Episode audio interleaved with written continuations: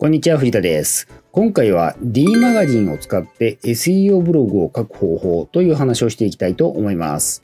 えー、私の言うところの SEO ブログというのはですね、言うまでもなく集客のためのブログのことで、えー、ターゲットユーザーの悩みを解決するお役立ちブログのことです。えー、ブログとしてですね、お役立ち情報をアウトプットするとですね、広告費を使わなくても集客できるメリットっていうのがあるんですけど、それ以外にもですね、いろいろメリットがあります。その一つがですね、え、自分のビジネスのターゲットについてよく理解できるようになるということなんです。はい、今回の動画でお伝えする内容です。お役立ちのネタを探す。検索ニーズのリサーチは必須。オリジナル記事として書く。こういった順番でお伝えしていきます。私のことをご存じない方多いと思います。簡単に自己紹介させてください。サクッと1.5倍速15秒ぐらいでお伝えしますので、見てください。藤田博と申します。ウェブ集客コンサルタントをやっています。大学卒業後15年ほどシステムエンジニアとしてサラリーマンをやっていました。脱サラ独立してフリーのコンサルタントとして14年ほどやってこれております。現在は顧問契約とオンライン講座をサービスとして提供しています。よろしくお願いします。はい。お役立ちのネタを探すっていうことで、お役立ちブログのネタはですね、ターゲットが困っていることですね。大前提としてターゲットユーザーが明確になっている必要があります。もしですね、ターゲット像が、ターゲット像がですね、明確でないと、集客後の全ての施策がですね、ずれてくるので、ターゲットをですね、明確にしておくという作業は手を抜かないでください。ターゲットの明確化についてはですね、こちらの動画でですね、詳しくお伝えしてますので、この動画をですね、ご覧になった後にですね、えー、ご覧ください。動画の説明欄の方に、リンクを貼り付けておきます。えターゲットの困っていることのですね、リサーチ方法はいろいろありますが、今回はですね、D マガジンをですね、使う方法をご紹介します。D マガジンはですね、月額440円で、500紙以上の雑誌が読み放題のサービスなんですけど、ドコモさん、NTT ドコモさんのサービスですが、あのドコモ携帯持ってなくてもですね、誰でも利用できます。で、このサービスなんですけど、特にですね、iPad を持っている人はですね、もう非常にいいで、あの、相性のいいサービスなんで、えー、ご利用をですね、お勧めします。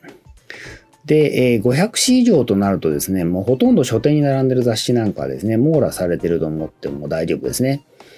まあ、一部、えー、読めるコンテンツに制限があるんですけど、まあ、これを、このサービスを利用しているとですね、ほぼ雑誌を買う必要はなくなるんじゃないかと思います。私はですね、あの、料理好きなんですけど、テレビの料理番組のレシピなんかをですね、作ることがよくあるんですけど、そういった場合にですね、ほとんどの料理番組のレシピ本ももですね、網羅されてるので、非常に重宝してます。話がそれましたが、今回はですね、この D マガジンの検索機能っていうのを使ってですね、ネタになりそうな記事をリサーチします。例えば私の場合でしたらターゲットユーザーさんは、えこの YouTube チャンネルのターゲットと同じなんですけど、独立系の副業で複数収入源を得ることを目的にしている人をターゲットがターゲットになります。そこで D マガジンを使ってですね、このターゲットの方々に、えー、役に立つ情報をリサーチするということになります。えー、試しにですね、今回ですね、副業でですね、検索してみたところ、ダイムっていう雑誌ありますね。この雑誌の中の、えー、儲かる副業っていう記事があったんですけど、それが見つかりました。で、えー、それを参考にしようと思ったんですけど、で、記事の中身はですね、ランキング形式になっていて、1位から5位ぐらいまで紹介されていて、1位が UberEats、2位がセドリーグみたいな感じで続いていったんですけど、で、UberEats さんはですね、今流行ってるし、まあすぐに稼げるっていう意味ではいいんですけど、まあ、副業としてもですね、全然悪くないと思うんですが、私のターゲットさんはですね、独立系なんで、雇われ形態はですね、対象外です。で、背取りもですね、あの、まあ、悪くないんですけど、ちょっと、あの、あんまり個人的にはですね、強くお勧めしてないんで、他にないかなと思ってたんですけど、そしたらですね、5位に家事代行っていうのがあったんですね。で、記事の中では家事代行代行サービス業、業者がいるんですけど、そこに登録してですね、時給1500円ぐらいで働く方っていう方法が紹介されてました。ただ、家事代行でしたらですね、独立企業も可能です。そこで、家事代行でも、えー、いわゆるサービス業者の下で働くのではなくて、独立して働く方法を記事として書けると思ったんですよね。つまり家事代行は、えー、独立してできるのかという疑問を持っている人向けのお役立ちお役立ち情報になります。はい、検索ニーズのリサーチは必須っていうことで、次はですね、本当にこのような悩みを持っている人がいるのかどうかっていうのをリサーチします。いるとするならば、こういった人はどういった検索ワードで検索するのかっていうことですね。例えばですね、副業、家事代行、独立、こんな感じですね。で、このキーワードはですね、実際に使われているかっていうのをですね、ラッコキーワードっていうツールがあるんですけど、それを使って調べてみました。ラッコキーワードっていうのをですね、使うと、実際に使われている検索ワードっていうのをですね、調べることができます。ラッコキーワードについてはですね、こちらの動画で詳しく説明してますので、この動画をご覧になった後にですね、ぜひご覧ください。動画の説明欄の方にリンクを貼り付けておきます。結果としてはですね、よく使われている検索ワードとしては、副業家事代行まででした。つまり独立まではですね、えー、ラッコキーワードでは出てこなかったんですね。ただ、えー、家事代行までですとちょっと範囲が広すぎるので、独立はちょっと私はつけたいなと思ったんですね。そこで、えー、検索数の少ないロングテールキーワードにはなりそうなんですけど、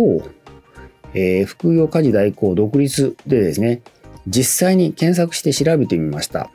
結果としてはですね、この検索ワードの答えになるようなウェブページがですね、検索結果の1ページ目にですね、出てきましたんで、これは検索ニーズありだ、ありだなと思って、これでいけると判断をしたということですね。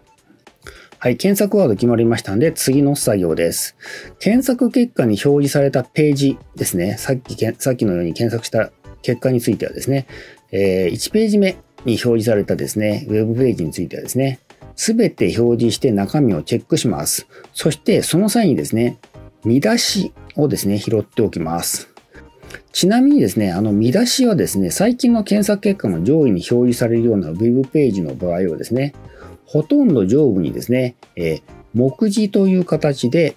えー、まとまってます。ですから、これをですね、拾っておけばいい、メモしておけばいいところですね。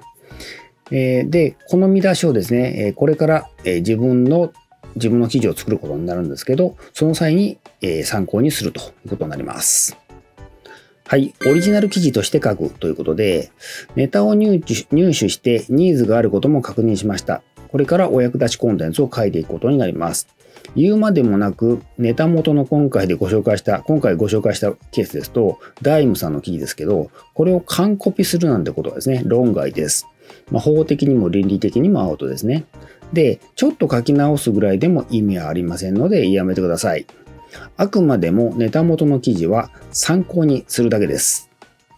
執筆のポイントは2つです。1つ目、自分の知見を入れた文章にする。えー、自分の経験とかですね、知識、自分の意見などを含めてネタ元の記事を使って文章を作り直すってことですね。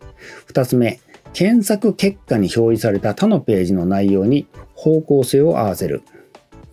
これつまりですね、あのーもう方向性が決まってるんですね。こういう記事を多くの人が欲しがってるっていうのをですね、Google さんが検索結果で教えてくれてるので、その方向性に合わせて書くっていうことですね。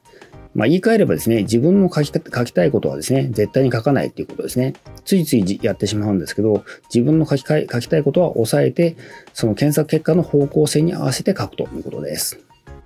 この2点でですね、書いてもらうとオリジナルな記事になりますし、読み手にもですね、あなたのですね、人柄を感じてもらえることになります。繰り返しになりますけど、もうくどいですけどですね、自分の書きたいことを書いてしまいがちなんですけど、これはですね、ご法度です。あくまでもターゲットユーザーが欲しがっている情報はを書く必要がありますので、そのためにはですね、検索結果に表示されているのが模範解答なんで、えー、ウェブページが発信している情報の方向性として、これに合わせて作ってください。さて、えー、書き終わりました。えー、最後にですね、超重要なことがあります。それはですね、タイトルですね。記事のタイトル。絶対に手を抜かないってことですね。で、文章を書いてしまうとですね、もう焦燥して疲れ切ってしてる、疲れ切ってしまうことが多いので、タイトルをですね、手抜きする傾向があるんですけど、それをやってしまうとですね、これまでの苦労がですね、水の範囲になる可能性があります。できればですね、タイトルもですね、文章を考えたのと同じぐらいのエネルギーを込めて作るようにしてください。ところで、タイトル作りはですね、真似る方法をお勧めします。使ってもらいたい参考書は、こいつですね。神田正則さんのですね、売れるコピーライティング、えー、単語帳っていう本があるんですけど、で、こちらの動画でですね、この本についてですね、えー、詳しく説明しますので、えー、動画をこの動画をですね、ご覧になった後にですね、ぜひご覧いただければと思います。コピーっていうのはですね、自分の頭で考える必要はありません。もうすでに、えー、実績のあるですね、コピーをですね、使って作ってください。はい、副業への一言ということで、えー、集客チャンネルはですね、多い方がいいです。チャンネルは多い方がいい。バラエティに富んでる方がいいです。で、ブログ SE をお勧めしているのもですね、広告だけに頼らないようにっていう意味があるんですね。そしてこれに加えてですね、YouTube もお勧めします。ぜひ使ってみてください。実はですね、作ってもらったブログ記事はですね、YouTube 動画のシナリオとしてですね、転用ができます。えー、YouTube 動画への転用についてはですね、私も実際にやってますし、えー、ブログにした文章を使って、そのまま iPhone の前でですね、トークする感じでできちゃうんですね。あの自分の、あまあ、言うまでもなくですね、自分の書いた文章なんで、そのまま読めるシナリオとして機能するんですね。まあ、超簡単に動画が作れます。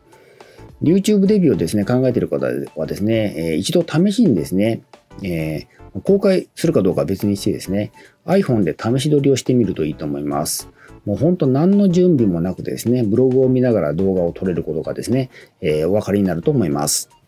実際にですね、行動してもらうとですね、私が言いたいことはですね、えご理解いただけると思いますので、ぜひですね、今回も拙速に始めていただけるといいかと思います。はい、今回は以上です。